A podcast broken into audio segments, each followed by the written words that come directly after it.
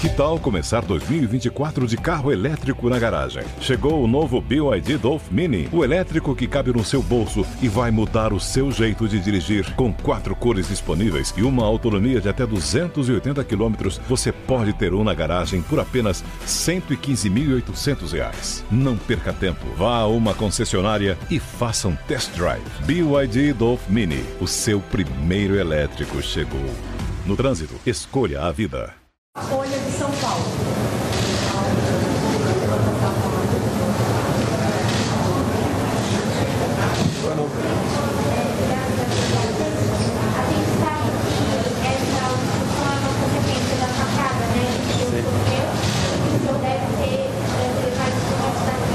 Sim.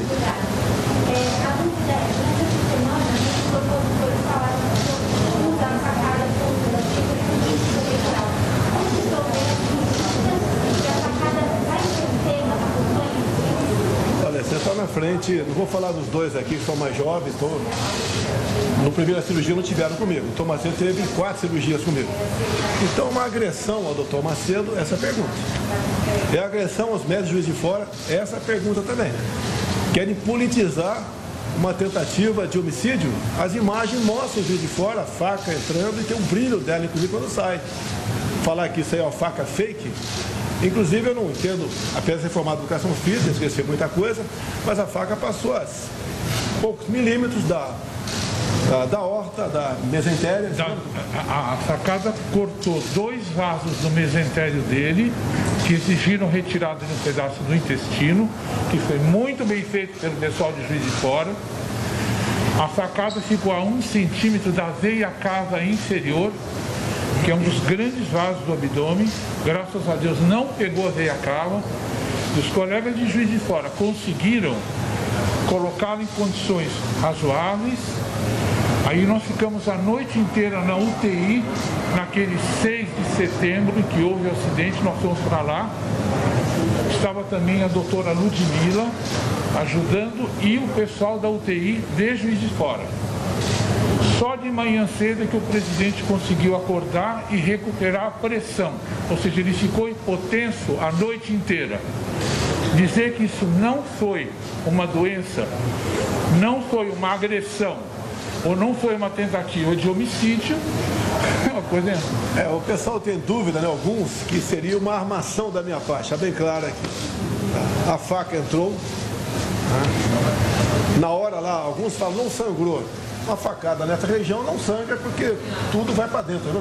Exatamente. Não, mas, mas não, não que seja uma, uma, uma menção, né? Você sabe que é real. Mas que isso efeito político? Não, de jeito nenhum, não é que feito político. Eu não queria estar aqui. Eu estava previsto na quarta, na terça-feira retornar para Brasília. É, vim para cá na, na madrugada de domingo. tá?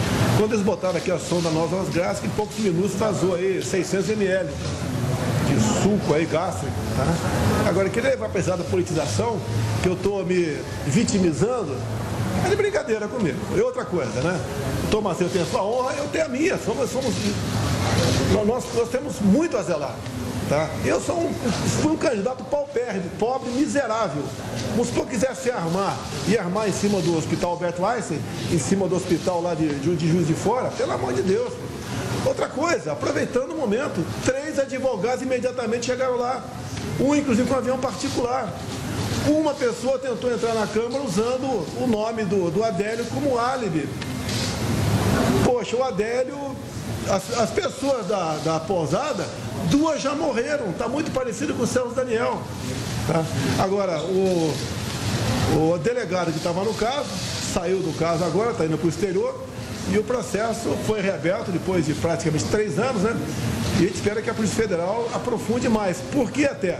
Porque conseguimos agora adentrar no telefone dos advogados. Advogado que dá uma declaração como aquela, que falou que era pago por um órgão de imprensa. Ele mesmo diz aquilo. tá? Eu acho que a própria imprensa tinha interesse em resolver esse assunto. Porque não foi da cabeça dele. Ele andava pelo Brasil, um cara desempregado há muito tempo. Andava pelo Brasil todo. Então, no meu entender, não está difícil des- desvendar esse caso. Agora, vai chegar em gente importante, com toda certeza. Não foi da cabeça dele que ele fez aquilo. E outra, não a dúvida da tentativa de homicídio. Ah, Eu queria estar jogando meu futebol, apesar da idade. né? Queria estar fazendo mais coisas, não faço. É, a última cirurgia aqui foi, foi para botar uma tela de 20 por 25, né, que tem de vista aqui, que a minha parede abdominal perdeu a sua, a sua tonicidade. Estou com uma hernia aqui do lado. É, problemas eu tenho. Agora, estou muito bem. Tanto é que durante esses dias todos de férias, aproveitando a Folha de São Paulo, né, porque sancionar um projeto da determinação da Folha não é fácil. Porque tem implicações jurídicas contra a minha pessoa. Se eu errar num veto numa sanção, eu estou em curso em crime de responsabilidade. Desoneramos 17 carreiras, né? 17 atividades. É, construção civil, transporte, comunicação. Vocês, eu ajudei a salvar o emprego de vocês, prorrogando a desoneração da folha. Aprovamos também, que deu problema, a isenção de IPI para taxistas. Também isenção de IPI para pessoas com deficiência. Incluímos agora as pessoas com deficiências auditiva. Tá? O caso na Bahia. Dia 12 estive sobrevoando a Bahia. Acompanhei o caso agora. O que, que nós fizemos? Além de mandar quatro ministros para lá, sob o comando do, do ministro João Roma e também Rogério Marinho. tá? Foi, foi a Damares e foi também o Queiroga. Destinamos 200 milhões para obras emergenciais de reconstrução de, de vias, né? em grande parte para a Bahia. Também destinamos em recursos extraordinários 700 milhões para o Ministério da Cidadania, do próprio eh, João Roma. Eh, negociamos também, com- conversamos com o Paulo Guedes, com a economia e também com a, com a- com a educação. Nós estamos anistiando aqui praticamente 92% da dívida que o pessoal do FES tem, que estão mais de um ano inadimplentes, que não, não tem condição de pagar. Isentamos, zeramos o imposto de todo mundo. Então fizemos coisas fantásticas ao longo desses dias que dificilmente outro governo estaria fazendo. O presidente não tem férias. É maldoso. Quem fala é que eu estou de férias. Eu dou minhas fugidas de jet ski, dou lá uns cavalos de pau no carro, lá no Beto Carreiro. Tá? Agora recebi uma intimação aqui do Macedo, ia assaltar em fevereiro, o Macedo falou que não vai assaltar mais. Queria assaltar dentro d'água. Objetivo, promover o nosso cacete 390. Tá? Por livre, espontânea vontade. Então, muitas coisas nós fizemos. Estamos mexendo na Lei Rouanet. Quando eu entrei no governo, meus senhores, o limite para museus, por exemplo, é 60 milhões de reais. O limite para artistas era 10 milhões por ano. Eu passei imediatamente para um milhão, conversando com o Mário Frias agora, devemos passar nos próximos dias para 500 mil limite. Nós queremos a Lei Rouanet para atender aquele, aquele artista que está começando a carreira e não para figurões ou figuronas, como a, a querida Ivete Sangalo. Ela está chateada, tá? Zé de Abreu está chateado, tá? Porque acabou a- aquela, aquela teta deles, gorda, né? De, de se pegar até 10 milhões por ano da Lei Rouanet e defender o presidente de plantão. Eu não quero que me defenda, eu quero que fale a verdade a meu respeito. Então fizemos muita coisa e continuamos trabalhando. Volta a minha normalidade, agora trabalho 100% e vamos em frente. A Núbia Braga, da CNN.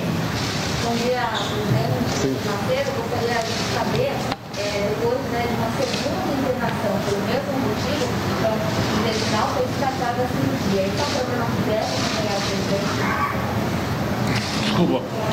Foi descartada a cirurgia porque depois que foi passada a sonda gástrica para descomprimir o estômago, saiu um grande volume de líquido do estômago. O estômago ficou vazio.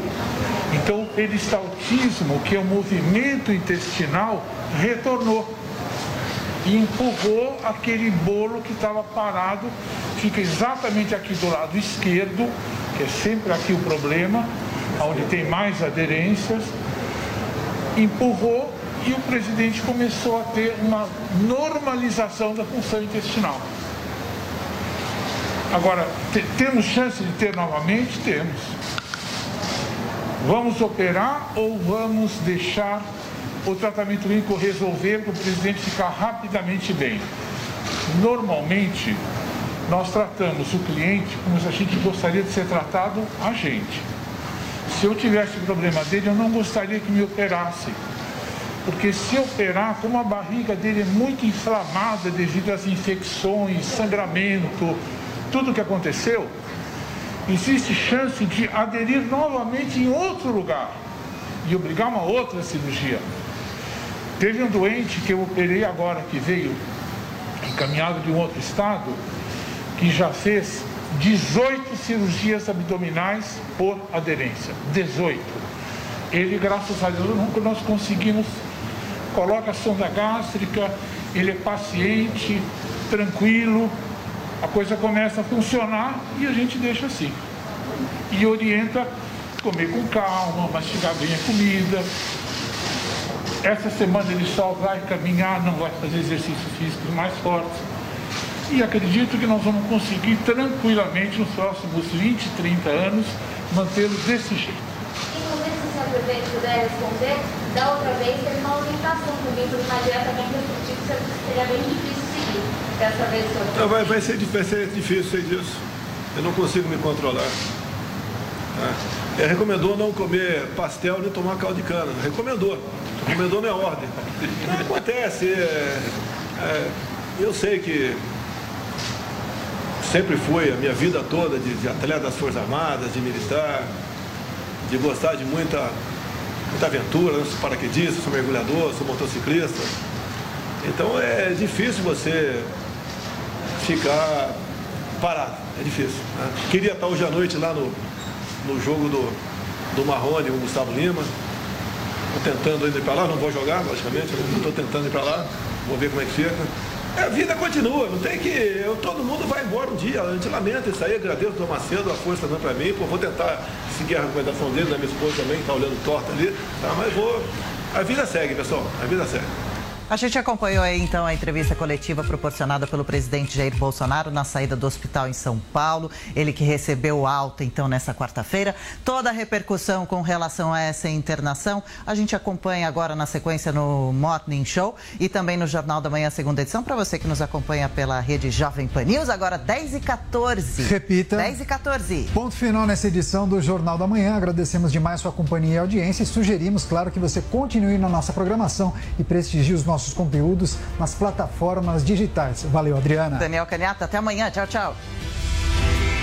Realização Jovem Pan News. O peixe engoliu o camarão, foi. Porque o camarão não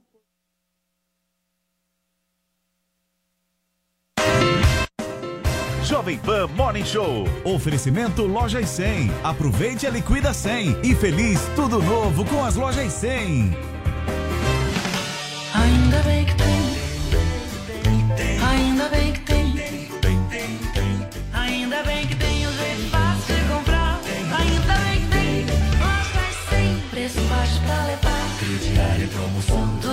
Gente sonhar.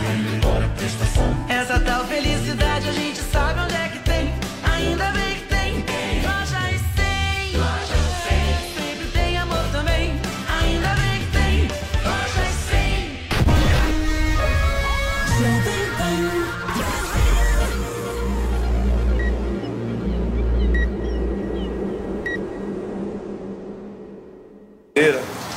Depois de 10 anos, o Conselho não permanece em segurança da ONU, se fez presente, é mais um sinal de estarmos bem com a política de fora do Brasil. Estive há poucas semanas no Emirados Árabes, no Bahrein e também no Catar. Reunimos num desses eventos 700 empresários, 400 do Brasil, levados pela FIENG, a Federação da Indústria de Minas Gerais, juntamente com o governador Zema, o qual felicito agora por ter congelado por projeto de lei. Muito bom dia a todos. Começa agora o Morning Show e nós estamos acompanhando ao vivo eh, o discurso do presidente Jair Bolsonaro, que fala agora após receber alta médica. Vamos acompanhar. Nós temos muito a oferecer. O Brasil é uma potência no agronegócio, uma potência mineral, é uma potência no turismo. Lamento a decisão da, que tivemos, que foi tida agora, não pelo meu governo, a parte da Anvisa, no tocante aos cruzeiros. Então o Brasil é uma potência. A gente pede aqui bom senso a todo mundo, né? em especial às autoridades, para que nós possamos levar o Brasil avante com a nossa economia, que sem economia também não pode existir saúde. Senhor Leonardo Caetano, do Globo. Olá, presidente, bom dia. Obrigado por nos receber. Presidente, presidente, aproveitando que o senhor tocou um pouco nesse assunto mais de Brasília, tem uma insatisfação da base do governo com a ministra Flávia Arruda e o líder republicano está é, pedindo a demissão dela. O senhor acha que o senhor pretende mantê-la? A indicação da Flávia Arruda foi minha. Porque eu indiquei, não é por ser mulher, por nada, é por, pela competência dela, foi relatora do orçamento. Para mim, não, ninguém ligou para mim. Ninguém pede a cabeça de ministro como acontecia no passado. Você sabe como o Lula está conseguindo apoios por aí, com lideranças políticas? Negociando. Eu não vou falar aqui para não polemizar, mas para uma dessas pessoas já ofereceu a Caixa Econômica e o Ministério. Assim ele está fazendo. Então ele consegue adesão de alguns partidos em troca de ministérios, de bancos oficiais e de estatais. Agora, onde a Flávia Arruda está errando? Desconheço onde ela esteja errando. Se porventura estiver errando, como já acontece, acontece, né? Eu chamo e converso com ela. Ela não será demitida jamais pela imprensa. Senhor Guilherme Caetano. Desculpa, perdão. Senhor Leonardo Reuters da Leonardo, presidente, é, o senhor vai voltar à rotina normal em Brasília ou as viagens vão ser canceladas? Não, tudo está programado, vai ser cumprido, né? É isso mesmo? Eu tenho uma viagem esse mês para onde? Ajuda aí. Tem para o Nordeste uma viagem esse, esse mês? Esse mês. Tem uma viagem para o Nordeste esse mês, acho que tem uma para o Rio de Janeiro também. É, tem uma para a Rússia também, em, em fevereiro. Uma viagem bastante é, interessante para o Brasil. Continua normal. Senhora Beatriz Manfredini, da Jovem Pan. Primeiro queria perguntar ao vivo na Jovem Pan, se o senhor quiser falar alguma coisa. Depois queria perguntar se é uma preocupação com o ano de campanha que o senhor tenha recorrentemente quadros da Constituição Federal problemas relacionados à saúde, está sendo governo corrido, tem evento, tem debate, tem agenda, o que o senhor espera? O meu, a minha preocupação não é com as minhas viagens, a preocupação é com a segurança nós sabemos até onde o outro lado pode chegar. A gente sabe que a política brasileira, depois que a esquerda se fez mais presente, como eles são agressivos, né? como eles têm tentado eliminar seu adversário, não interessa como. Teria muito a falar sobre isso aí, sem problema nenhum, até porque são fatos. E fatos você não tem que questionar. Mas falaria muito sobre Celso Daniel, Toninho do PT, presidente da Bancop e outras coisas também. Então a preocupação é apenas essa. Não tenho nenhuma preocupação com o TSE. Tenho certeza que vão ter eleições limpas esse ano, os votos vão ser contados. E, inclusive, é bom adiantar para vocês uma parte do que está acontecendo. As Forças Armadas foram convidadas pelo ministro Barroso a participar das eleições. Aceitamos. Para participar de todo o processo eleitoral, sem exceção. E a defesa agora fez alguns questionamentos ao senhor ministro Barroso do TSE sobre fragilidades da urna eletrônica. Então, estamos aguardando a resposta do TSE, do senhor ministro Barroso. Pode ser que nos convença que estamos errados. Agora, se nós não tivermos errados, pode ter certeza que algo tem que ser mudado no TSE. E não vai ser com bravata de quem quer que seja no Brasil que nós vamos aqui aceitar o que quer impor a nossa população. O brasileiro merece eleições limpas e transparentes. E ninguém é dono da verdade aqui em nosso país. Então a lei vai ser cumprida e não teremos eleições, ou melhor, teremos eleições sim limpas e transparentes. Pode ter certeza disso. Presidente, é, bom dia, Lucas Leocino, repórter da Rádio Bandeirantes.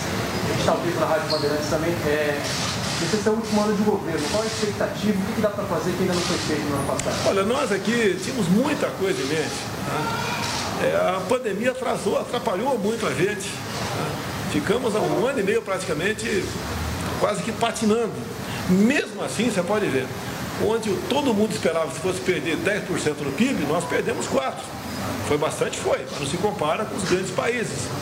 E como nós conseguimos manter os empregos, nós, temos, nós terminamos agora o terceiro ano de mandato nosso, com dois de pandemia, com um saldo positivo de 3 milhões de novos empregos no Brasil. Isso é uma coisa fantástica. Quem sofreu no Brasil? O informal, o cidadão, o, o pobre, coitado, que que trabalha aqui é, sem carteira assinada, que vende água no sinal, vende um sorvete aqui na arquibancada, um, um biscoito na praia. Eles foram obrigados a ficar em casa pelos seus respectivos governadores. Eu não mandei fechar nada, apesar de ter o poder, por decreto, parar o Brasil todo. Eu não fechei um botequim sequer. Essas pessoas, então, foram jogadas à rua da amargura. Muitos deles trabalhavam de manhã para sustentar a tua família à noite. Demos auxílio emergencial que evitou um caos enorme. Imagine 38 milhões de chefes de família com necessidade básica, com fome, o que poderiam fazer indo às ruas atrás de alimentos. Evitamos problemas como possíveis sacas supermercados, entre outras medidas. Então a gente lamenta que não, não, não pudemos fazer mais, tendo em vista a questão da pandemia. Mas estamos perfeitamente tranquilos que fizemos mais do que foi possível. Com a graça de Deus, atendemos grande parte a nossa população que não foi desamparada pelo nosso governo. Poderia falar para vocês, né? Tinha uma boa negociação com os Estados Unidos, né? por exemplo, nós explorarmos de obra no Brasil, com valor agregado. Né? Conseguimos agora, depois de quase três anos, é, vencer a, legislação, a dura legislação ambiental nossa e indígena também. Estamos, já estamos co começando a fazer união de Tucuruí para levar energia elétrica para Roraima, que não tem. Gostaria muito de fazer com que a região do Vale do Rio Cotingo fosse uma potência hidrelétrica é, no Brasil que poderia fornecer energia para toda a região norte e grande parte para o Nordeste, mas temos dificuldade, porque lá é uma reserva indígena. Eu espero vencer esse objetivo aí, se tiver uma reeleição pela frente. Entrevista coletiva com o presidente Jair Bolsonaro, que fala após é, receber alta médica em São Paulo. Na agricultura, e nós dependemos hoje em dia quase que 90% de outros países, né? em especial a Rússia. Mas temos potássio na foz do Rio Amazonas, mas não podemos explorar. Eu tenho uma proposta, uma oferta de um bilhão de dólares de um país do mundo árabe para fazer aqui da nossa Baía de Angra um potencial turístico, onde todos, com toda certeza, gostariam de passar as suas férias e não fora do Brasil, mas tem um decreto que tem que ser revogado, e decreto ambiental quem revoga é o legislativo. Então, tudo isso poderia ter sido adiantado, não foi. Espero que no futuro tenha a chance de resolver esses assuntos, né, esses problemas, esses entraves, entre outros, para o nosso bem. Ninguém tem o que nós temos. Nós, nós somos aqui pobres em país rico. O problema está entre nós. Questão de ideologia. É, picuinhas, lutas pelo poder, lutas fratricidas, é, sangrentas pelo poder. Então esse é o problema que nós enfrentamos. Espero, peço a Deus que a gente consiga vencer os obstáculos, né? arrefecer os corações né, dos brasileiros, fazer cada vez mais nós nos aproximamos de João 8,32 e conheceis a verdade e a verdade vos libertará para o bem de todos nós. E lembre de uma coisa, nós vivemos dentro de commodities. No futuro, muitas commodities deixarão de existir. Como nós viveremos? Eu não sei porque eu estarei vivo até lá, tá certo? Mas grande parte de vocês aqui vão viver do quê? Ou nós investimos agora em ciência e tecnologia, como temos um excelente ministro da ciência e tecnologia, que é o Marcos Pontes, nunca visto um ministro como esse no passado no nosso Brasil, haja visto que o último que o antecedeu não sabia a diferença de lei da gravidade para gravidez e estava lá. Então esse perfil de gente que tinha no passado não pode voltar aqui no comando do nosso Brasil. E nós temos gente, capacidade e competente para vencer esse obstáculo para o bem de todos nós. Agradecemos a participação de todos. Bom, nós acompanhamos ao vivo a entrevista coletiva com o presidente Jair Bolsonaro e agora de volta aos estúdios aqui do Morning Show. Eu gostaria de um rápido, breve comentário do nosso elenco aqui do Morning Show: Zoe Martinez, Vini, Paulinha e Adrile Jorge. O que, que vocês acharam aí das primeiras palavras do presidente Jair Bolsonaro após receber alta médica? Vai lá, Adriles, fala aí. Bom, ele começou em toque de caixa, né? Com um vigor absoluto, de uma saúde efusiva de quem acaba de sair de um hospital, né? E em toque de caixa de campanha, né? Ele fala exatamente da possibilidade, da possibilidade não, da realidade de ter sido vítima de um homicídio e que causa fragilidades físicas nele até hoje. E a mão de Adério não foi só a mão única de Adério, né? Foi a mão de uma psicopatia coletiva que segue até hoje. Uma psicopatia, psicopatia coletiva progressista, de esquerda, não só de uma oposição política, mas de uma oposição histérica que se coloca em universidades, como professores, como intelectuais, como artistas, que tem uma sanha de ódio em relação ao presidente, que o presidente ele personifica né, o conservadorismo de uma maioria de uma população, e essa sanha de ódio já o chamava então de nazista, de fascista, de ditador, perseguidor de mulheres, de negros, etc. E até hoje o coloca como genocida e potencial assassino. Ou seja, essa ideopatia exatamente tenta demonizar a figura do presidente e tentou matar a figura do presidente através de um louco, Adélio Bispo do Rosário, que personificava uma loucura coletiva histérica. Eu acho, eu anotei aqui um ponto interessante, ele fala da possibilidade de uma auditagem maior das eleições, né, de que, de que militares estariam investigando, que percebem fragilidades na, na, na questão do TSE, que o TSE teria que tomar providências para que a gente possa ter a possibilidade de uma eleição completamente idônea, completamente limpa. Eu volto a dizer aqui que o presidente do TSE esse ano, Alexandre de Moraes, justamente o homem que tem perseguido, calado e prendido, sem devido processo legal, pessoas ligadas ao bolsonarismo. Então, eu acho que o bolsinho paz e amor não é tão paz e amor assim. Eu acho que a gente tem que estar vigilante a esse embate do presidente com pessoas que se colocam no lugar das instituições e que às vezes se colocam como opositores políticos ao presidente. Agora, foi uma variedade de assuntos, né, Adriles? Foi, como você bem falou, eleições limpas, que ele falou, voltou Exato. a falar de eleições. Ele falou de PT, Lula, Celso Daniel. Ele falou do estado de saúde dele. Ele falou de commodities, ou seja, teve uma variedade de assuntos e temas que ele abordou nessa entrevista coletiva, né? É um discurso de campanha. É um discurso de campanha. Esse vai ser o tom? A metáfora, a metáfora viva da facada que ele levou, ele expandiu exatamente para a possibilidade de uma esquerda histérica, personificada, por exemplo, em gente como Zé de Abreu, que deseja a morte do presidente, a morte política, a morte física do presidente. E esse embate em relação a essa, essa esquerda histérica vai ser a tônica da campanha do presidente até o fim. Porque a gente tem que lembrar, Luiz Inácio Lula da Silva, o maior corrupto vivo da nação, que foi colocado à solta pelo Supremo Tribunal Federal, que age hoje como um ator político, sobretudo através também do TSE, que faz uma oposição sistemática ao presidente. O presidente, ainda que fale de maneira diplomática, ele percebe e vê todas as instituições ou pessoas que fazem parte dessas instituições como potenciais oposicionistas. Por isso ele fica na defensiva, por isso ele joga exatamente o peso de uma oposição para uma esquerda histérica que não, eu volto a dizer, se circunscreve à classe política, mas uma classe cultural, uma classe artística, uma classe ideológica, de todos os aspectos que vem no presidente, um monstro assassino que, por sua vez, foi vítima da tentativa de um homicídio Adriles, real. deixa eu ouvir agora, vou passar a palavra para Zoe. Zoe, você acha que ele está em ritmo de campanha?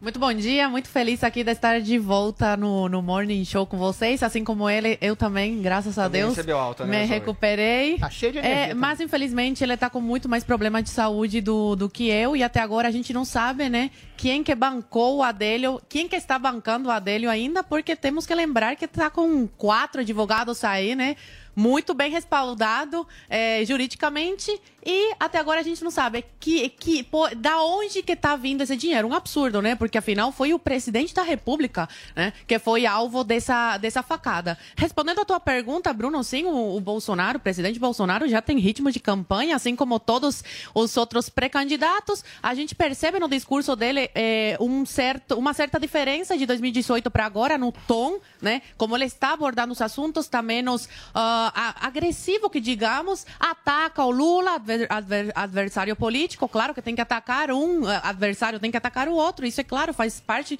do jogo político, mas de uma forma menos agressiva do que em 2018. O que ele está tentando agora, que em 2018 não foi possível porque ele não tinha sido eh, presidente da República e durante o seu mandato a gente não percebeu muito isso. Agora, no final, parece que ele está ouvindo mais assessoria, é que ele está dando mais ênfase nas- nos feitos do governo. Ele está trazendo para as pessoas o que o governo fez, né? O que está fazendo durante a pandemia, como queria que as pessoas trabalhassem sim, tá, tá, eh, sim, tá mostrando, né, eh, o que os governa o autoritarismo do- dos governadores, ah, como o PIB não está tão ruim como a imprensa coloca. Então ele está tentando mostrar para as pessoas que sim, o governo, apesar de, de todas as, as desavenças com os outros poderes, apesar da mídia estar contra o governo, o governo conseguiu fazer eh, dentro do possível, né, o que estava ao seu alcance. E as pessoas já estão cansadas, né? É o que eu percebo, conversando nas redes sociais também, eh, estão cansadas cansadas dessa briga política. As pessoas querem ver feitos, as pessoas querem ver suas vidas melhorarem.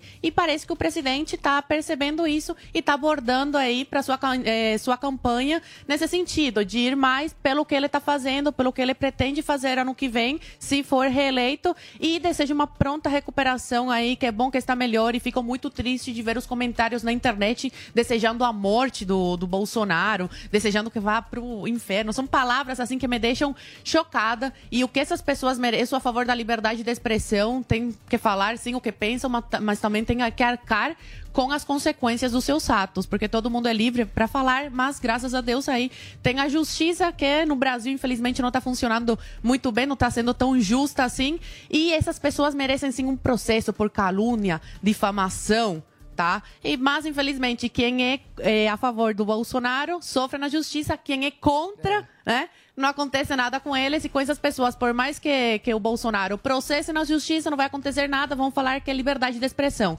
Então a gente vê como a Discurso de justiça. ódio é só pra Exatamente. né? Exatamente. Bem, pessoal, esse foi só o primeiro bloco do Morning Show e na volta tem uma entrevista com o secretário nacional de Incentivo e Fomento à Cultura, o André Porciúncula. Ele vai rebater algumas críticas que foram feitas ontem aqui no Morning Show pelo secretário de Cultura do Estado de São Paulo, Sérgio Sá Leitão. É daqui a pouco. Jovem Pan Morning Show.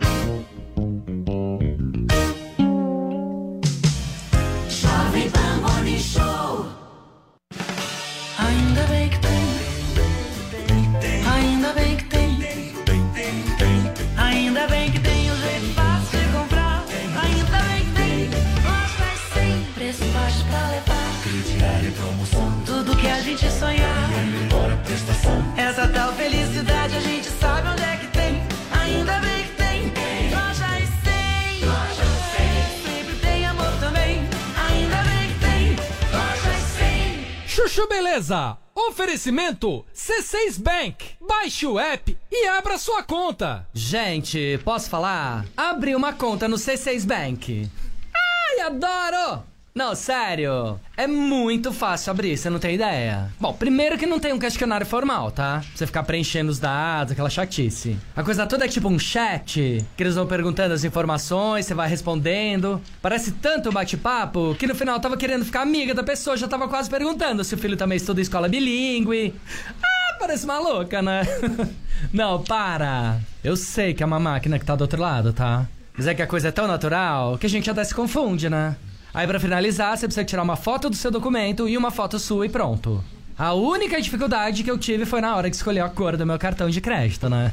Não, que eu ficava falando, eu quero esse que combina com a minha bolsa. Não, não, quero esse que combina com o meu sapato. Não, não, quero esse aqui. Ah, parece maluca, né? não, sério. Faz que nem a Sandra, amor. Abre agora a sua conta no C6 Bank. Doutor Pimpolho. Doutor Bimpolho, o engenheiro que cuida da reforma da sua casa no litoral tá aqui. Posso mandar entrar? Tá, pode. É, com licença, doutor Pimpolho. Opa, pode sentar. ó. Então, doutor, eu trouxe a parte final aqui dos projetos da reforma pro senhor aprovar. Tá, deixa eu ver. Área externa ok. Quadra de tênis ok. Garagem também. Ah, não, meu. É, que foi, doutor Pimpolho? Como que foi, meu? Eu aqui analisando o projeto e você aí arrancando pelo da sobrancelha e colocando em cima da minha mesa, meu. Ô, doutor, eu nem percebia. Me desculpe, hein? Tá, tá. Deixa pra lá, vai. Deixa eu ver. Piscina ok. Sauna. Ah, não, meu. Vai se fuder, pô. O que foi, doutor Pimpolho? Você tá comendo unha e assoprando um pedaço de unha no chão da minha sala, meu. Ô, doutor Pimpolho, me desculpa, é que eu... É... Tá, tá, tá, velho. Deixa eu terminar aqui logo, vai, meu. Fica quieto. Ah, não, meu. Agora já deu, vai. que foi que eu fiz, doutor? Você coçou o ouvido e cheirou o dedo, meu. Putz, cara porco. Ô, doutor Pimpolho, só me desculpa. É que esses dias eu andei passando nervoso. Eu devo estar muito ansioso.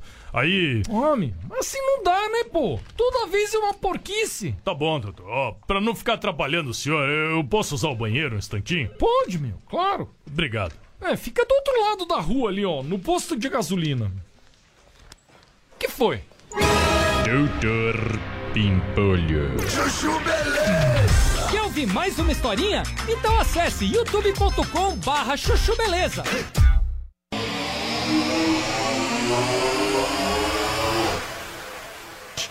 10h36, nós estamos recebendo agora ao vivo o pessoal da rádio. Estamos justamente comentando é, a entrevista exclusiva que o ministro da Saúde, Marcelo Quiroga, deu aqui no Jornal da Manhã, um pouco mais cedo, aqui na Jovem Pan News. E eu gostaria muito de ouvir os meus colegas Zoe e Adriles.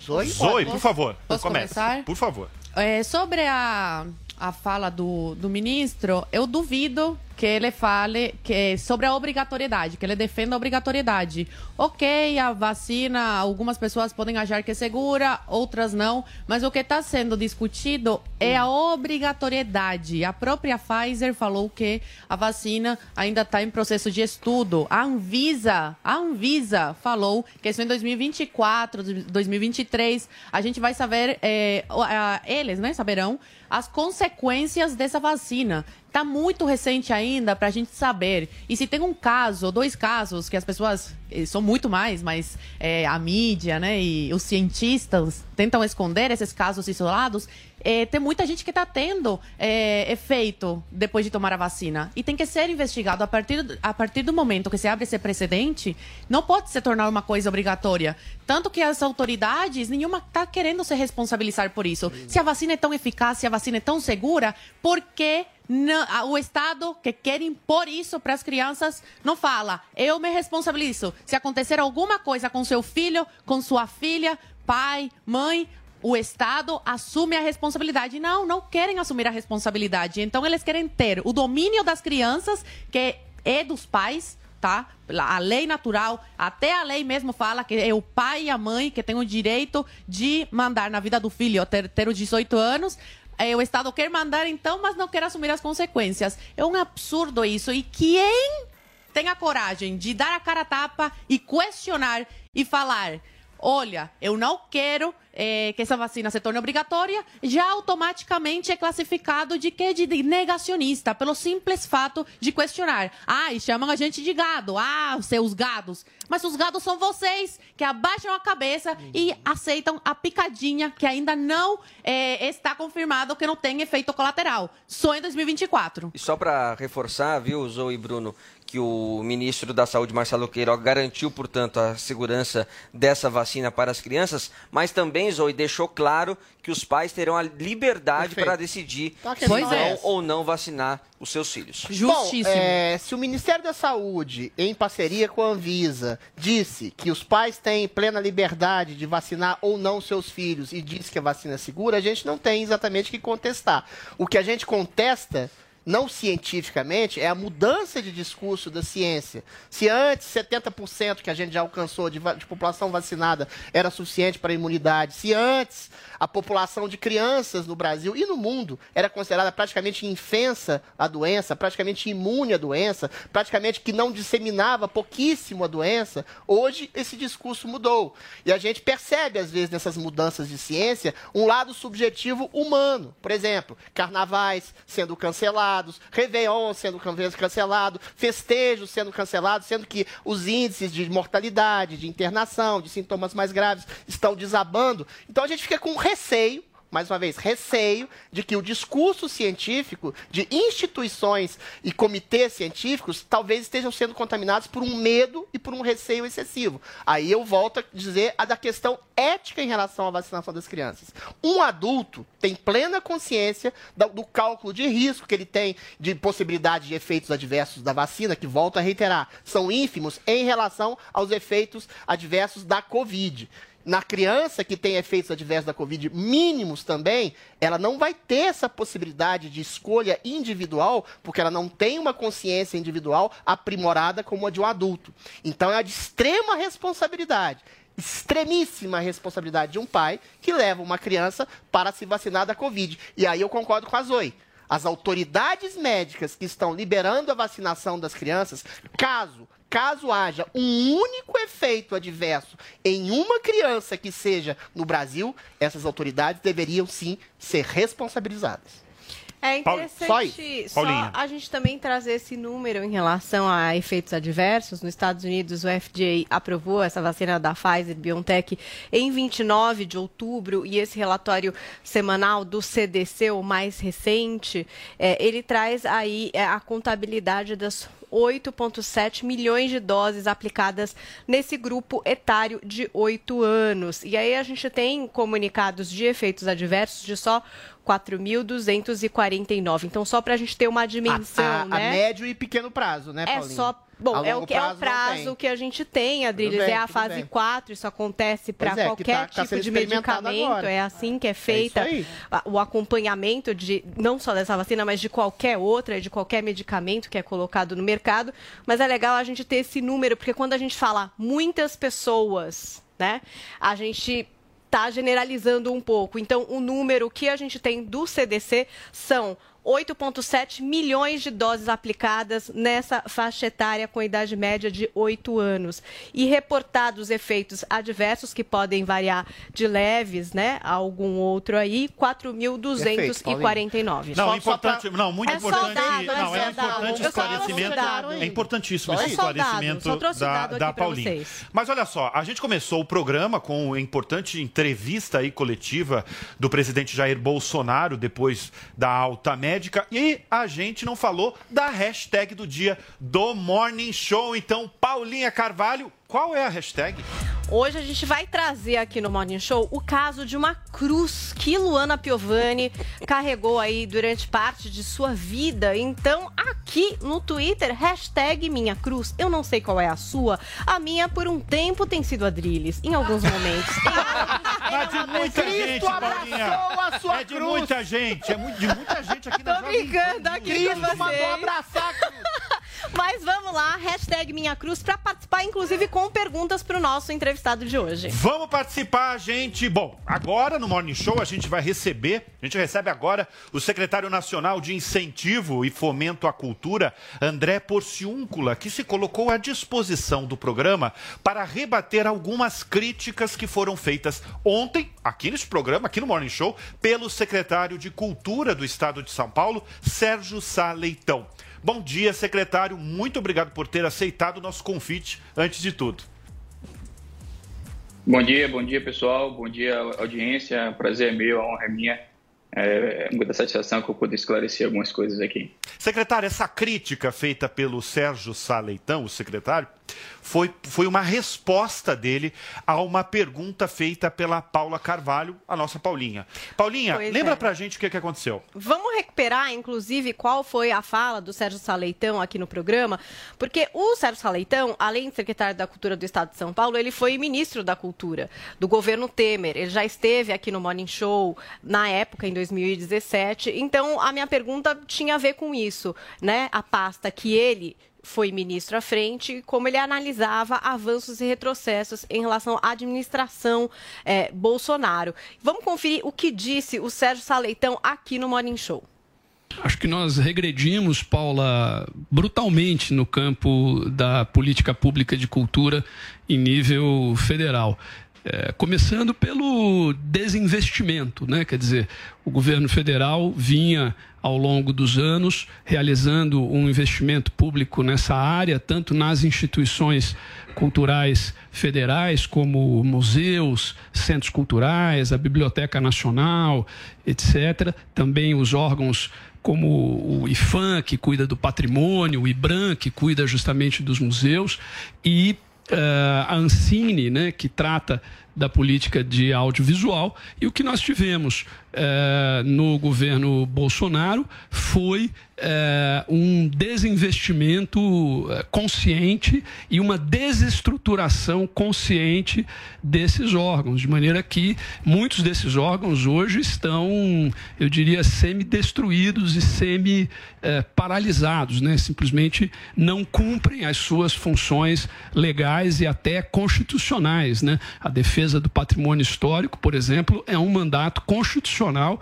eh, e o IFAM é o órgão federal eh, que tem essa atribuição, é um órgão criado em 1937 que hoje se encontra virtualmente paralisado, seja pela questão do desinvestimento, pela falta de recursos, seja pelo aparelhamento eh, político e ideológico da instituição. Então, eh, eu diria que o quadro que nós temos hoje é muito pior do que o quadro que nós tínhamos, inclusive eh, no início do segundo governo eh, Dilma, onde a situação da cultura era muito difícil, era muito complicada. Hoje nós estamos numa situação muito pior e a Ancine é um excelente eh, exemplo. A Ancine foi totalmente aparelhada e totalmente paralisada, né? Enfim, de maneira que hoje nós temos um órgão público que faz muito pouco, que uh, realiza muito pouco, o investimento com os recursos do Fundo Setorial do Audiovisual, aliás, esses recursos continuam a ser arrecadados pelo governo federal, mas não são empregados na sua finalidade legal, que é o financiamento da indústria audiovisual uh, brasileira, considerando aí toda a sua uh, diversidade, toda a sua pluralidade, enfim. Então é um desastre total e absoluto a paralisação é, é, é, da Lei Federal de Incentivo à Cultura e por aí outros mecanismos. E sem nenhuma realização, quer dizer, é, é, não há nada que tenha sido colocado no lugar. Quer dizer, o que houve e tem acontecido é simplesmente uma política de destruição da política pública de cultura e das instituições e dos mecanismos, instrumentos federais de política cultural.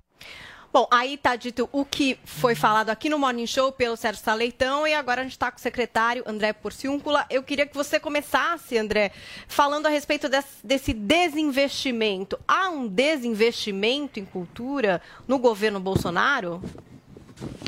É, pronto, uma excelente pergunta, né? Porque é, eu percebo que há muita criação de slogans, slogans vazios, né? É, é muita retórica e pouco dado, é, é, é muito discurso é, vago, circular, meio que enfadonho e pouco dado real, né? Então o sujeito chega aqui e diz: ah, há um retrocesso do governo federal, não explica em que termos retrocesso é ruim, é, bom, o que é o retrocesso, com base ele diz que há um retrocesso.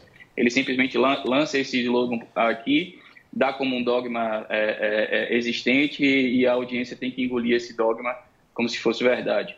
É, a realidade é que o, nós batemos todos os recordes de investimento em termos de valores na cultura. É, ano passado, por exemplo, na Lei Rouanet bateu o recorde histórico de todos os, de todos os tempos. Foi 1,9 bilhões de reais investidos na Lei Rouanet. Oh. Agora, óbvio, houve uma modificação é, de investimento e de prioridades de investimento. O que é que priorizamos de investimento? Em vez de, de bancarmos aqueles shows e eventos é, é, grandiloquentes, com 70, o presidente até falou agora na, na, na sua entrevista que antes o teto era de 70 milhões, é, com capacidade de, de, de, de, de, captação individual de 10 milhões. Então, você tinha grandes artistas que faziam farra com a Lei Rouanet. E hoje o que, é que a gente fez? Mudou o eixo de investimento. O que, é que a gente priorizou? Cultura real, de fato. Então, investimento em patrimônios tombados. O Saleitão falou aí que há um, há um desinvestimento em patrimônio tombado. Foi justamente o inverso. A Lei Rouanet foi focada para investir nesse tipo de, de projeto cultural. Criamos portarias que davam prioridade a esses patrimônios culturais. Trouxemos as estatais para poder focar nesse tipo de investimento, por exemplo, o próprio BNDES através da Lei Rouanet, aportou aí quase 200 milhões de reais só em patrimônios tombados, que resgata a história realmente é, é, é, é permanente de nossa cidade, da, da, nossa nação, né? E aí você tem o outro, o outro foco de investimento da Lei Rouanet, com base em portarias que criamos, a estruturação de museus, acervos museológicos, patrimônios imateriais, cultura realmente popular, festa popular dentro desses patrimônios tombados. Então, não é que houve uma diminuição de investimento. O que houve foi uma mudança de eixo de investimento. Deixamos de priorizar uh, eventos individuais com grandes artistas, que funcionava mais como propaganda política para o governo, e começamos a priorizar realmente investimentos em bens perenes e duradouros. O que o, o, que o Saleitão está descontente é porque a gente parou de financiar aquela elitezinha oligárquica que sobrevivia da Lei Rouanet, que transformou a Lei Rouanet no substituto de mercado, porque não queria produzir.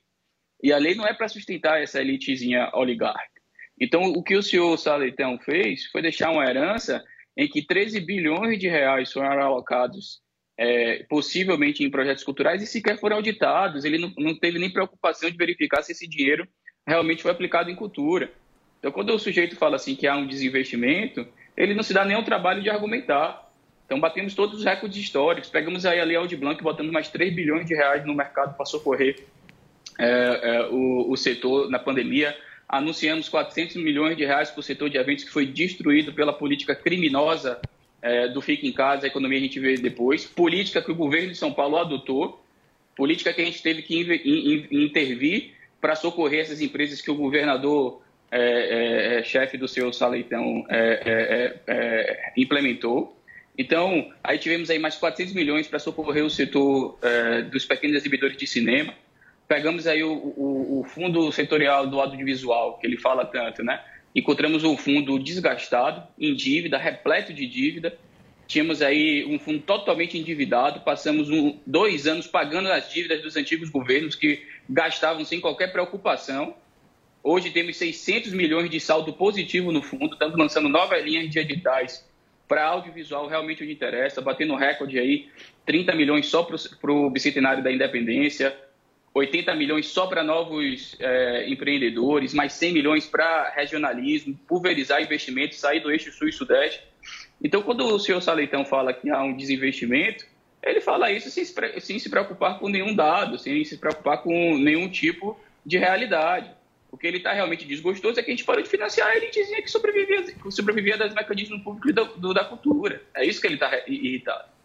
O secretário, a palavra, na verdade, que ele mais repetiu, que o Sérgio Sá mais repetiu ontem na entrevista, foi paralisação, mais até do que desinvestimento. E essa é uma questão que eu levo é, para o senhor agora. Eu levei para o secretário Mário Frias, que esteve aqui no programa Direto ao Ponto com, com o Augusto Nunes, que é, é uma queixa que existe de muitos produtores, isso de várias áreas, tá? Produtores que produzem conteúdo audiovisual, tem teatro, tem, tem diversas áreas falando que há milhares e milhares de projetos represados, paralisados na secretaria, muito mais do que em governos anteriores. A minha pergunta que eu faço para o senhor é a mesma pergunta que eu fiz para o secretário Mário Frias. Quais são as providências para acelerar essas análises. Eu não estou falando de aprovação, não, porque a, a, secretaria pode, evidentemente, deve rejeitar é, em caráter técnico esses projetos. Mas quais as providências para acelerar essa análise de projetos que chegam na Secretaria de Cultura? Não, é, é um outro ponto muito importante, porque é, se criou a narrativa de que a gente estava fazendo um boicote à produção cultural do, nacional. Isso não é verdade. É, qual foi a realidade que encontramos? Chegamos lá, tínhamos 13 bilhões de reais aplicados supostamente na, na, no, no, setor cultural e não tinham sido auditados. E tínhamos a, uma capacidade de auditoria de 1.500 projetos por ano, certo? Então, a primeira coisa que a gente fez, ó, a gente precisa é, equilibrar. Eu não posso aprovar mais projetos do que eu sou capaz de auditar, porque sem auditoria você não consegue fazer fomento à cultura. Então, foi feita uma portaria equilibrando a nossa capacidade de aprovar projetos, a nossa capacidade de auditar, e isso entrou numa regulação. Eles estavam acostumados a aprovar projetos desenfreadamente, muito além da capacidade do órgão de fazer auditoria desses projetos. E quando a gente re retraiu para poder equilibrar esse fluxo, gerou toda esta gritaria de que estaríamos destruindo o setor, destruindo a cultura nacional. Mas essa portaria ela tinha tempo e prazo limitado. A gente que, queria deixar ela em vigor durante um ano para este ano, está sendo desenvolvido um sistema de informa informatizado com análise preditiva, inteligência artificial, capacidade de, de otimizar a nossa capacidade de, de análise e auditoria de projetos. Então, foi um, foi um momento de estancar a hemorragia, criar ferramentas de tecnologia para poder a, é, potencializar a nossa capacidade de auditoria, puxar mais, mais recursos humanos. Então, pedimos e solicitamos ao Ministério a implementação de uma, de uma força é, é, humana capaz também de dar é, ampliação à vazão desse processo de auditoria, para depois regularizar. Mas é muito simples isso. Assim, qualquer pessoa que tem uma empresa privada consegue compreender que você não faz investimento sem saber para onde esse investimento está indo. É, é, é tipo assim, é uma discussão tão absurda de ter, é, é tão absurda que se exija, exija do Estado que aplique recursos sem saber onde o recurso está indo, é, e, e chame isso de paralisação. É, ele, como gestor, ele tinha que ter vergonha de falar isso. Ele tinha que ter vergonha de dizer que ele contribuiu para formar 13 bilhões de reais em passivo, sem saber se esse dinheiro realmente foi aplicado em cultura. E aí tem situações como a gente encontrou aí é, da Fundação Roberto Marinhos, que pegou 34 milhões para fazer um museu e não fez. A gente obrigou eles a devolverem. Outro cidadão que pegou dinheiro para fazer casamento. Então, isso é, isso é investimento cultural? Isso não é investimento cultural. Secretário. Então, é, a, a, é, desculpe te interromper. Esse remanejamento que você diz que foi feito é, neste atual governo, nesta atual Secretaria de Cultura, ela tem apenas esse caráter técnico que você está falando ou também tem algum critério ideológico? Eu te pergunto isso por esses enfrentamentos é, que a própria pasta, os próprios secretários têm às vezes com alguns artistas. A gente viu uma discussão acalorada entre o senhor e o ator Zé de Abreu esses dias é, também pelo Twitter falando sobre esses investimentos da Lei Rouanet tem caráter ideológico também nessas questões? É, é, é uma outra acusação abstrata, né? Assim, ah, é, é, você, eu, eu, fico brincando porque é um truque retórico, né? Durante duas décadas no Brasil, é, todos os governos implementaram suas políticas. Isso não era ideologia. Então, é, o PT foi lá, assumiu o, o, o governo, aplicou todos os macros valores que ele defendeu a eleição, e isso não era ideologia. Aí vem o governo Bolsonaro, ele defende uma bandeira de valores é, ligados à pátria, família, é, é, retirar a cultura desse palanque político, retirar a cultura é, como propaganda política. E aí, de repente, a bandeira de valores que foi eleito ao atual governo, isso é ideologia, isso é nefasto. Então, você trava o discurso político em cima apenas dentro do âmbito da, da esquerda. Então, tudo que fuge à esquerda é ideologia. Tudo que está na, na esquerda é posição técnica, sem ideologia. Então, isso é um truque retórico que invi, tenta inviabilizar a ação de governo. O que fizemos foi dar prioridades. Quais foram nossas prioridades? Descentralizar, prioridade em é, é, reformulação de museus, de patrimônios tombados, da nossa história.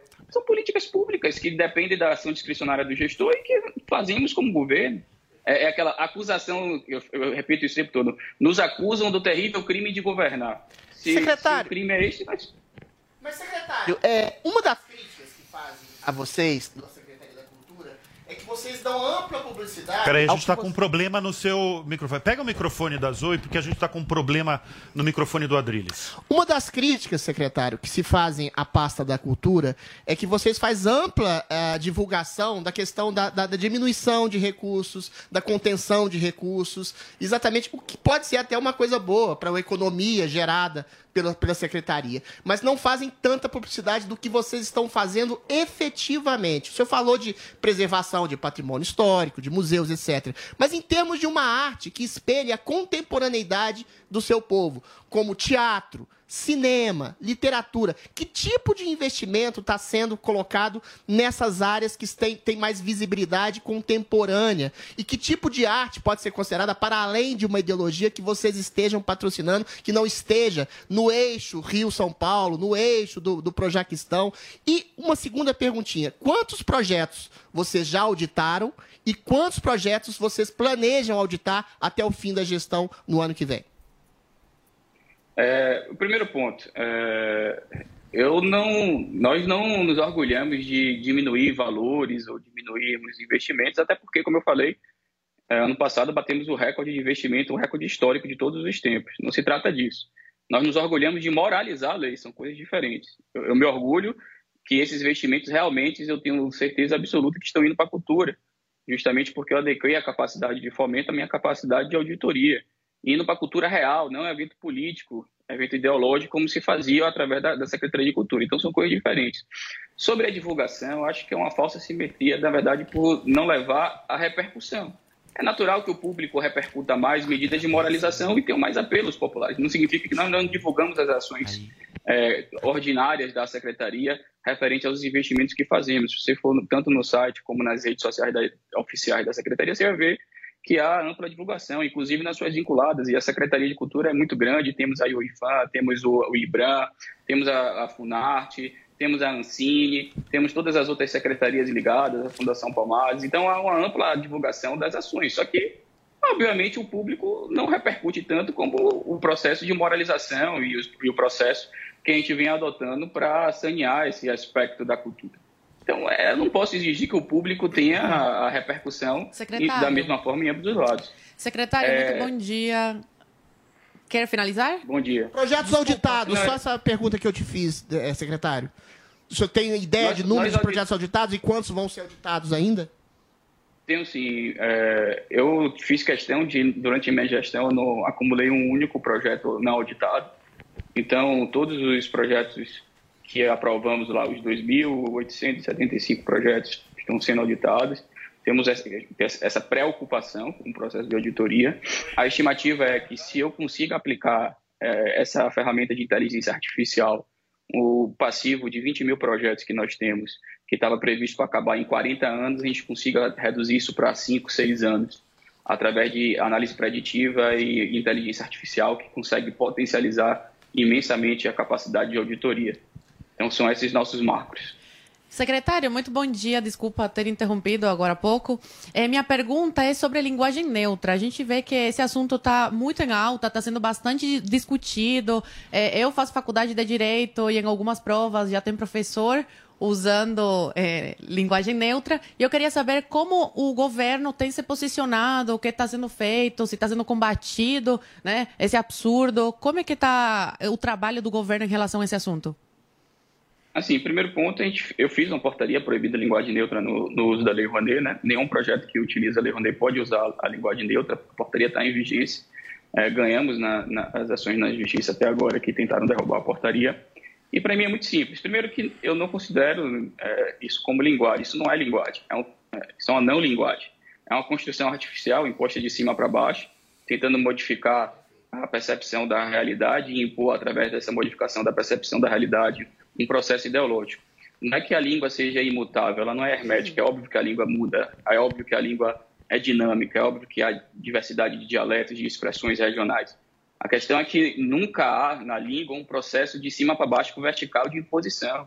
E o que eles estão tentando fazer é isso, é impor de cima para baixo uma estrutura não, não de linguagem, mas de ideologia, e que o efeito é contrário ao que se pretende.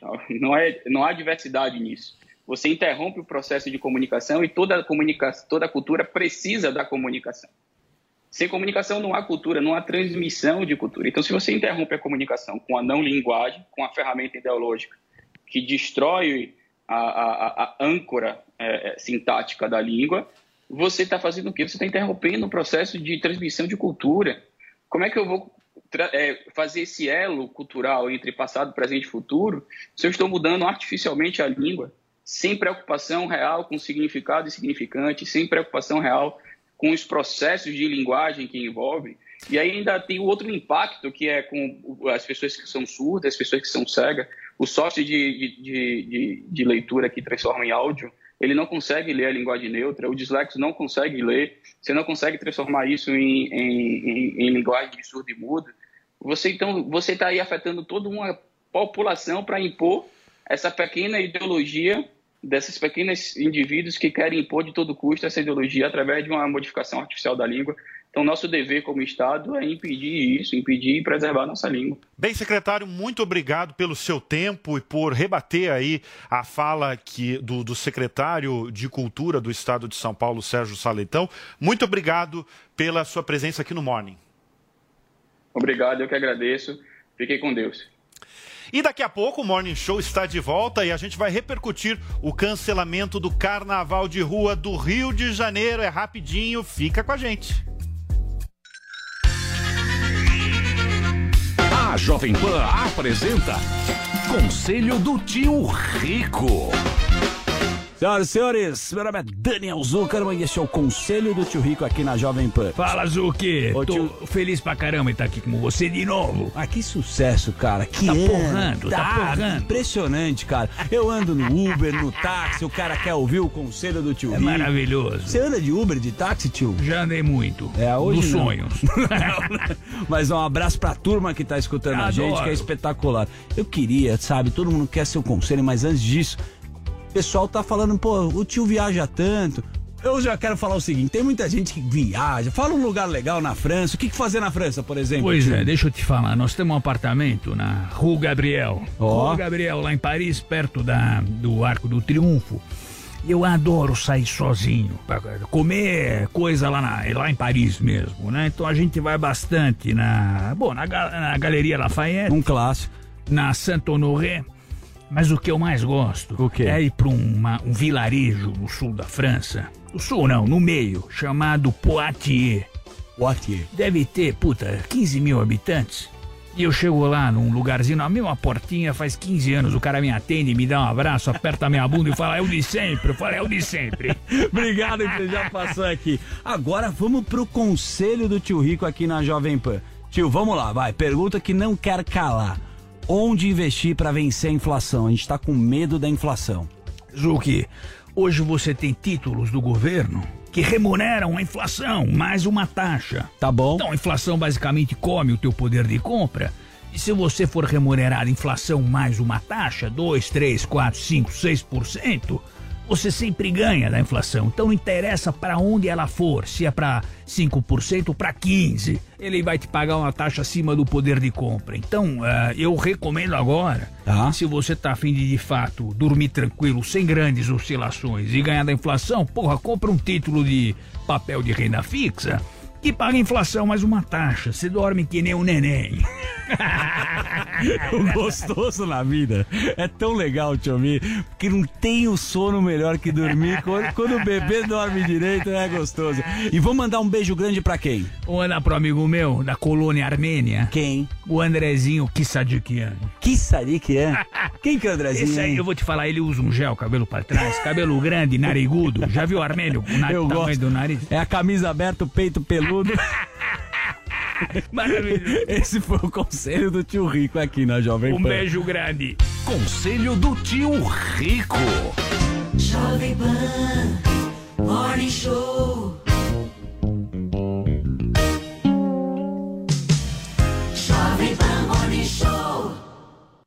Você ouve a melhor rádio. Jovem Pan. This is number one. A melhor música. Conversations with a stranger I barely. This station plays my music. I can't seem to say goodbye.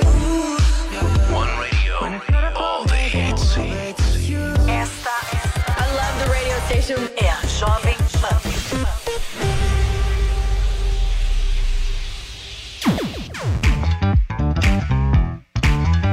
Se prepare, você terá 365 chances para aprender novas habilidades. Comece o ano novo riscando uma de suas metas com a Nil Cursos. Utilizando o cupom ANONIL, você ganhará 25% de desconto. Mas atenção, a promoção é por tempo limitado. Aproveite e inicie o ano do jeito certo. Acesse agora mesmo nilcursos.com.br. N-I-U cursos.com.br.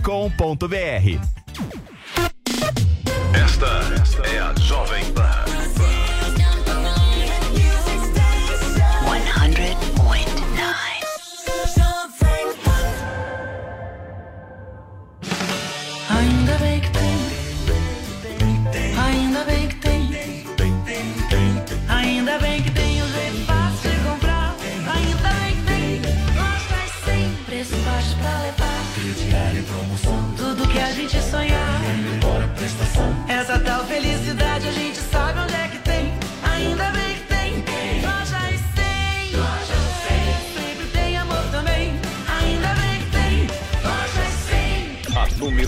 Brasil.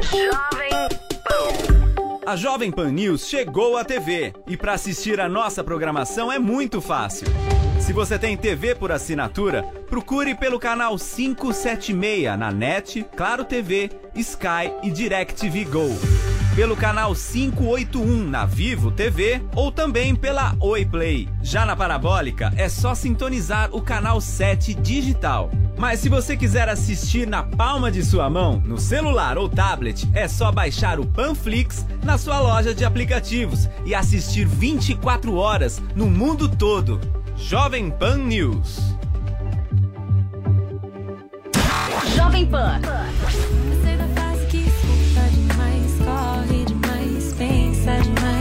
Deixei tudo que não me servia pra trás. Já me conformei que eu não volto mais. Eu parei, pensei um pouco mais em mim. Não vi problema. te tirar do meu esquema. Eu só sei que eu não tô nem um pouco afim. Sei que a mudança foi extrema, mas eu tô bem melhor assim.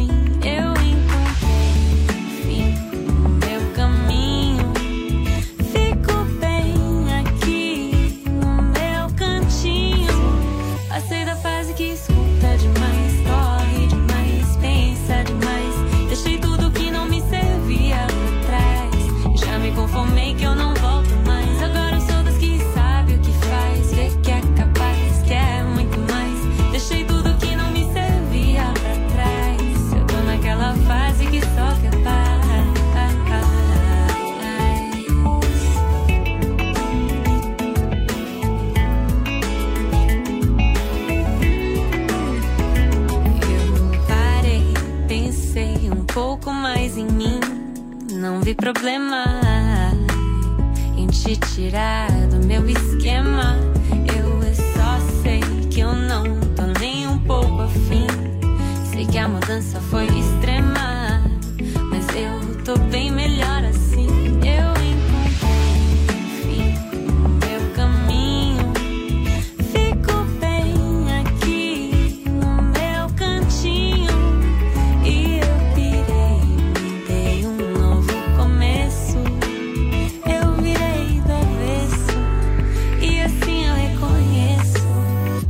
fase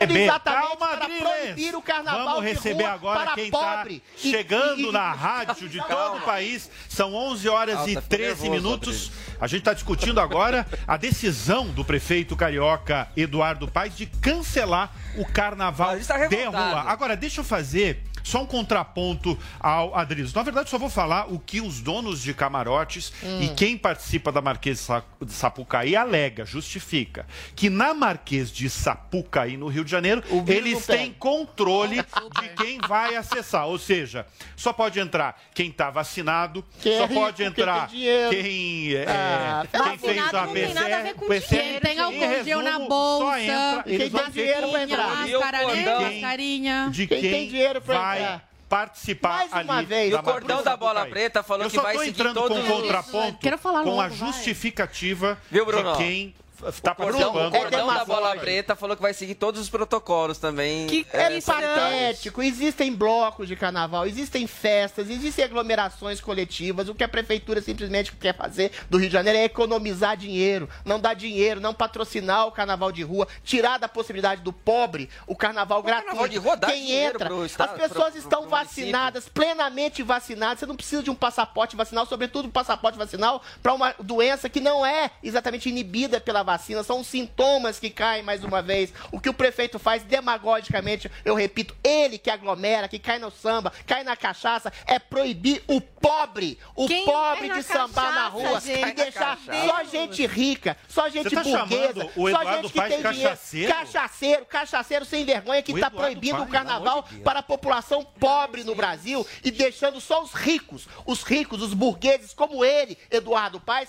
a- a- aproveitarem o carnaval. E as pessoas, sem nenhum tipo de apoio, sem nenhum tipo de incentivo do Estado, a maior festa carnavalesca do mundo, ficam à margem por uma política de disseminação do medo. E eu não duvidaria que depois do carnaval, se houver, e tudo indica que vai haver uma disseminação maior da Covid com uma cepa leve, uma cepa não fatal como o Omicron, as pessoas, as pessoas não, os prefeitos, governadores tirânicos, voltem a querer trancar tudo baseado não em ciência, em dúvida, cometer que vai científicos acontecer picaretas isso? que querem fazer a imposição Ué, do medo apenas para derrubar o presidente Bolsonaro. Não é ciência, é populismo, é populismo político, interesseiro Bom, e vagabundo. Primeiro que não tem que ter carnaval e não tinha que Tem ter que ter, sim. Réveillon. Tem que ter começando, Réveillon. começando, Olha só. peraí, Não fique em casa, não. Chega. Peraí, peraí. isso alimenta a narrativa daqui a pouco de que tem que trancar tudo, porque as pessoas estão se reinfectando com a nova cepa, a parece que narrativa, não surgiu carnaval. outra além da Ômicron e virou uma palhaçada. Então, o Rio de Janeiro acertou, Sabe? Não, não acertou, claro que não. Ué, mas não claro é que não vai continuar o carnaval, Mas ele Vinícius. cancelou Cê- o cê carnaval sabe- pra sabe- Ah, você sabe o que isso mostra? O que o, o Paz fez? Como a gente é retardado, como a gente é feito de trouxa, de imbecil. Sim, to- eu também me incluo em todos nós somos Eu não retardados. trouxa, não. Por- não, por aceitar, aceitar que um governante faça isso com a gente. isso aí. Se ele tá fazendo isso, Aí porque a gente bem. tá dando o direito dele fazer Em isso. posição do medo, tá? As pessoas- eh, o Réveillon foi cancelado, STF todo mundo lá em Bahia, Trancoso, né? Rio de Janeiro, todo mundo não comemorando nos hotéis caríssimos, aglomerando, sim, porque não vi uma pessoa de máscara, os hotéis estavam lotados, cheio de shows de artistas que muitos foram eh, a favor do daquele discurso do fica em casa, agora são a favor do, da aglomeração. carnaval? Claro, então é pela pra, graninha. é pra fechar hotel no Brasil? É pra fechar ou não é pra fechar? Festa? O que, que é pra não fazer? tem que fechar, mas tem que diminuir sim a circulação de pessoas. Não nessas tem, não, comemorações, senhora! Porque eu Não sou tem, não, completamente senhora! contra. Daqui dois meses, vacinadas. esses Ô, governantes, Zoe, você tem que se filhos de uma coisa, que eu não vou Opa, falar o Meu quê? Deus! É? Filhos de uma Segura. Coisa, entendeu? Pera, Estão fazendo isso com toda a intenção. Isso esse mostra, isso mostra como nunca foi pela ciência, e sim pelo É poder. Eles testam o poder, o poder que eles têm. Eles testam as pessoas para ver até onde vão. Eu vão. só discordo, Infelizmente, usam a gente como marionetes e como não fazemos nada, eles continuam puxando a corda. É isso Só- que tá então você acontecendo. tem fazer uma pergunta. Paulinha, Paulinha, peraí, Martinez, é Martinez. É, Zoe, por favor. Eu acho que à medida que a prefeitura proíbe, enfim, X. Mas vocês acham que vão conseguir controlar? Porque vocês, o Adriles Eles mesmo fala uma uma coisa que é claro que verdade. não. Já tá todo mundo Na rua. né, fazendo Não, show o Rio Réveillon e gente viu, tal. né? Mas a pessoas- hipocrisia. Pessoas que estão aglomerando lá em Trancoso, indo em é o shows, seguinte, agora não, vem é pra um- cidade é de um novo e falam: ai, a máscara, ai, o congel. Vai Esse proteger ponto- muito, né, querido? Eu tava lá pulando carnaval, é, Réveillon Esse até ontem. ponto da, da Paulinha Hipócrita. é muito importante, porque assim, a realidade de 2020 sem a vacina era completamente Exatamente. diferente. Agora, com todo mundo vacinado e com o, com o panorama que a gente viu do E Réveillon, com cidades, É principalmente capitais, É. Nordeste, Sul, lotado É de gente, patético. com festas, como é que vai funcionar esse carnaval e É principalmente a gente, você vê que essa discussão realmente é acalorada, gera muita discussão, mas principalmente agora que vai vir a decisão nesta quinta-feira do prefeito de São Paulo Ricardo Nunes sobre o carnaval um de traste, rua de outro São Paulo. Eu traste. fico imaginando a reação do nosso colega Adrilho Jorge se ele cancelar da mesma forma Vai ter que ir pra que o Não, e, É, a- e essa possibilidade de levar para o sambódromo, né? Aí o que que aconteceria? Um, um sorteio, Porque eles falam que 300 tem. a- a- a- dar Paulinha, certo, eles gente. falam que tem um controle dentro desse lugar. Mas então, mas vou aí- tirar o por- calma. vou tirar o. Mas aí vão pedir é, o comprovante Não, de o vacinação de de três vacinada, doses. esse que é o problema. Assim, quem conhece, quem estar conhece mas com Rio de Janeiro e a tradição Pelo ali, amor de o, Deus, é o, bo- o- o- o corda preta ali, o, bola, o, bola Cordão da bola o preta. cordão da bola preta Milhares é de tradicionalíssimo, movimenta muita. Não, assim, coloca um milhão de pessoas ali no centro do Rio de Janeiro. Eu fico imaginando como é que é colocar um milhão. Que Não, não cês- vão ah, se colocar, um não, se milhão, colocar né? metade, se colocar metade, são 500 mil pessoas. Só que eles vão alegar que eles têm controle de 500 mil pessoas num espaço, ou mesmo na, Sapu- na Marquês de Sapucaí, né, que você tem milhares de pessoas ali. É uma discussão, uma coisa muito Não é uma complicada. discussão. Não, eu acho que há até um Não é uma controle, mas discussão. qual é? Por exemplo, Não, são nenhum, três Paulinha. doses de vacina, é isso que eu tô Não, querendo na dizer. Sapucaí é vai um ter. PCR. Eles alegam que, por exemplo, tem a vacinação, tem que fazer o teste do PCR. Tem que fazer? Já existe. Sim, eles falam isso. Gente, Pelo menos de quem vai novo. participar Tá, ali me as diz, vai ter pessoas- peraí, peraí, aí. Adriles, eu levantei a mão, Adriles. Eu levantei a Pessoal, vamos tirar o assunto assunto, na verdade, Não, porque são. Não, é Mas a 11 Paulinha fez uma já. pergunta. Daqui a pouco o programa vai acabar, mas antes disso, quero Todo chamar vocês, nossa só. amiga Paulinha. Paulinha, vamos terminar o programa falando sobre traição. Outro assunto que é acalorado sempre. É que é uma resposta da atriz Luana Piovani para uma seguidora nas redes sociais que tem gerado bastante discussão, bem acalorada sobre o tema. Não é, Paulinha? Pois é, a Luana Piovani abriu a caixinha de perguntas, algo que sempre traz polêmicas. Eu sei que o Adrilho sempre quer abrir essa caixinha de perguntas, mas depois não responde ninguém. Mas vamos lá que a Luana respondeu. Eu respondo, sim. A pergunta, eu tô criando um- um- uma coisa assim pro É. pessoal ir lá no seu Instagram ver se você responde. Isso, dá uma bombada, né? E aí ela, ó, alguém perguntou pra ela, se arrependeu de ter traído o Rodrigo Santoro? Então, pra você que não se lembra, não sabia, ela de fato namorou o ator o Rodrigo Santoro de, dois, de 97 a 2000, se eu não me engano. E teve esse lugar aí da traição. E isso foi meio público mesmo, né? Falou-se muito sobre Sim. essa questão, era sabido, então as pessoas também perguntavam muito pra ela sobre isso, mas faz tempo que ela não endereçava a esse assunto.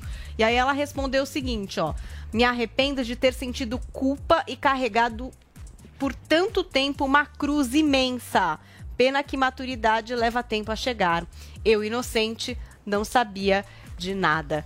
E aí, eu sei que o Adrilles deve ter uma teoria sobre isso, Adrilles. Você acha que a gente deve se sentir muito culpado quando a gente trai num relacionamento? Ou, de fato, a maturidade traria pra Luana uma outra percepção? Ela não teria carregado essa cruz?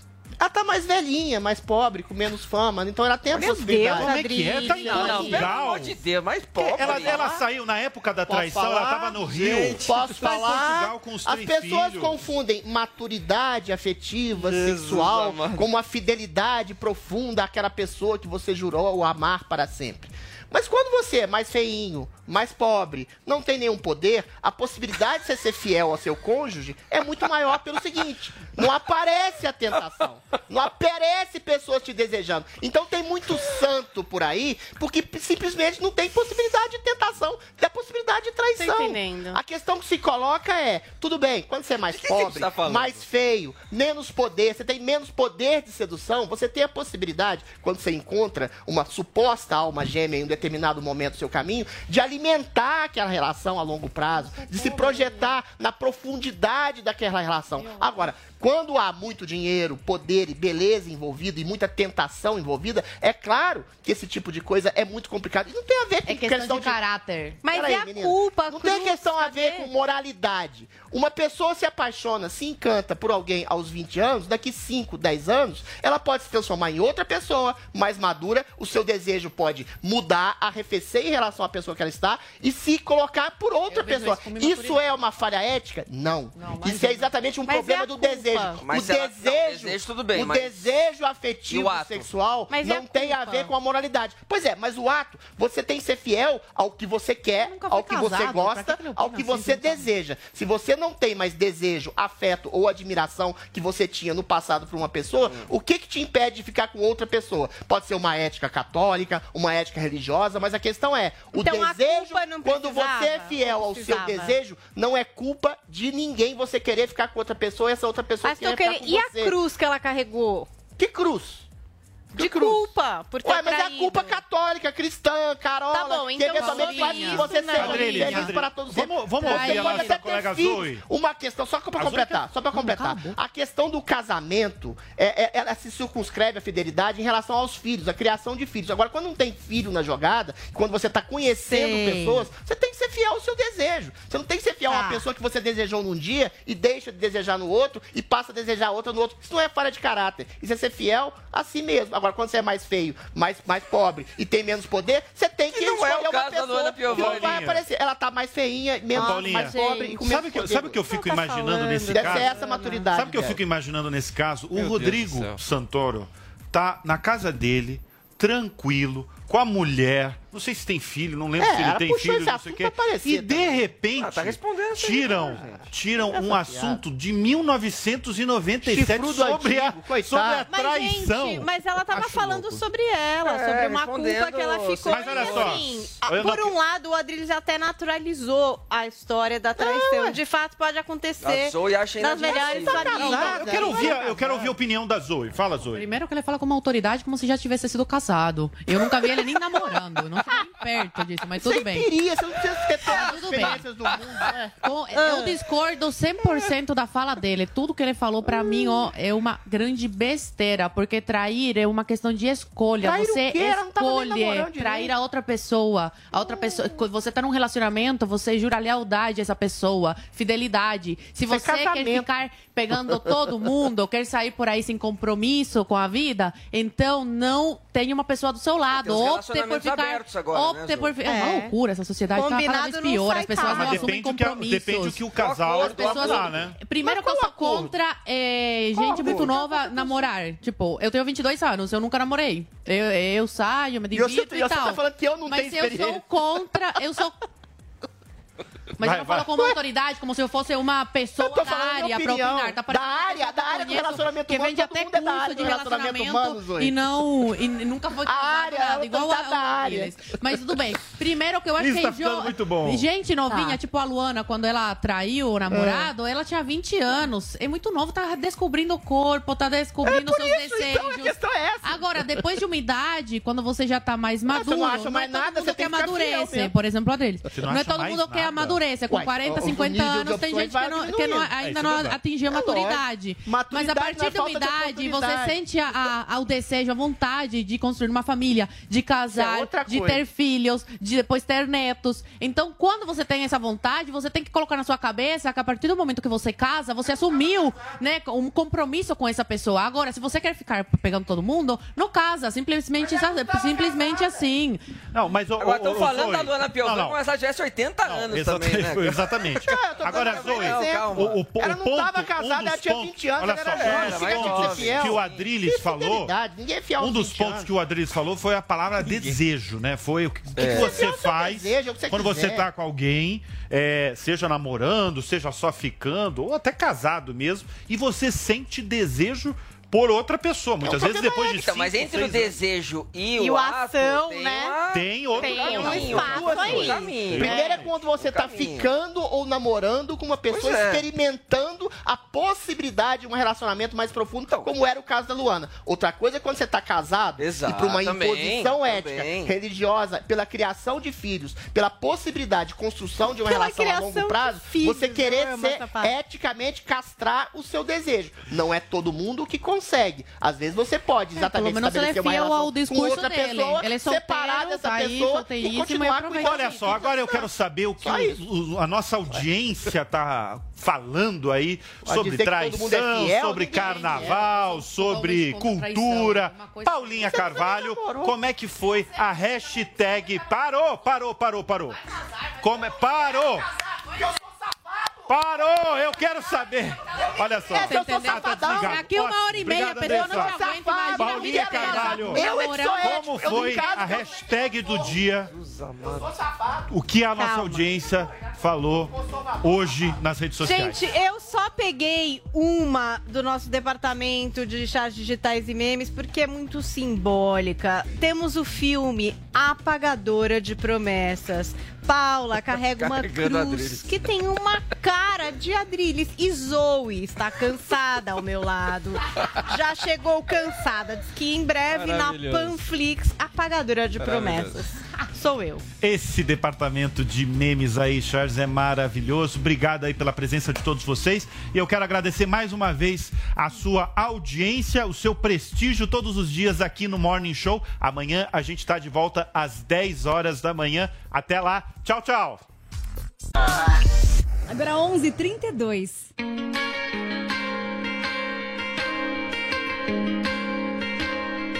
Ah.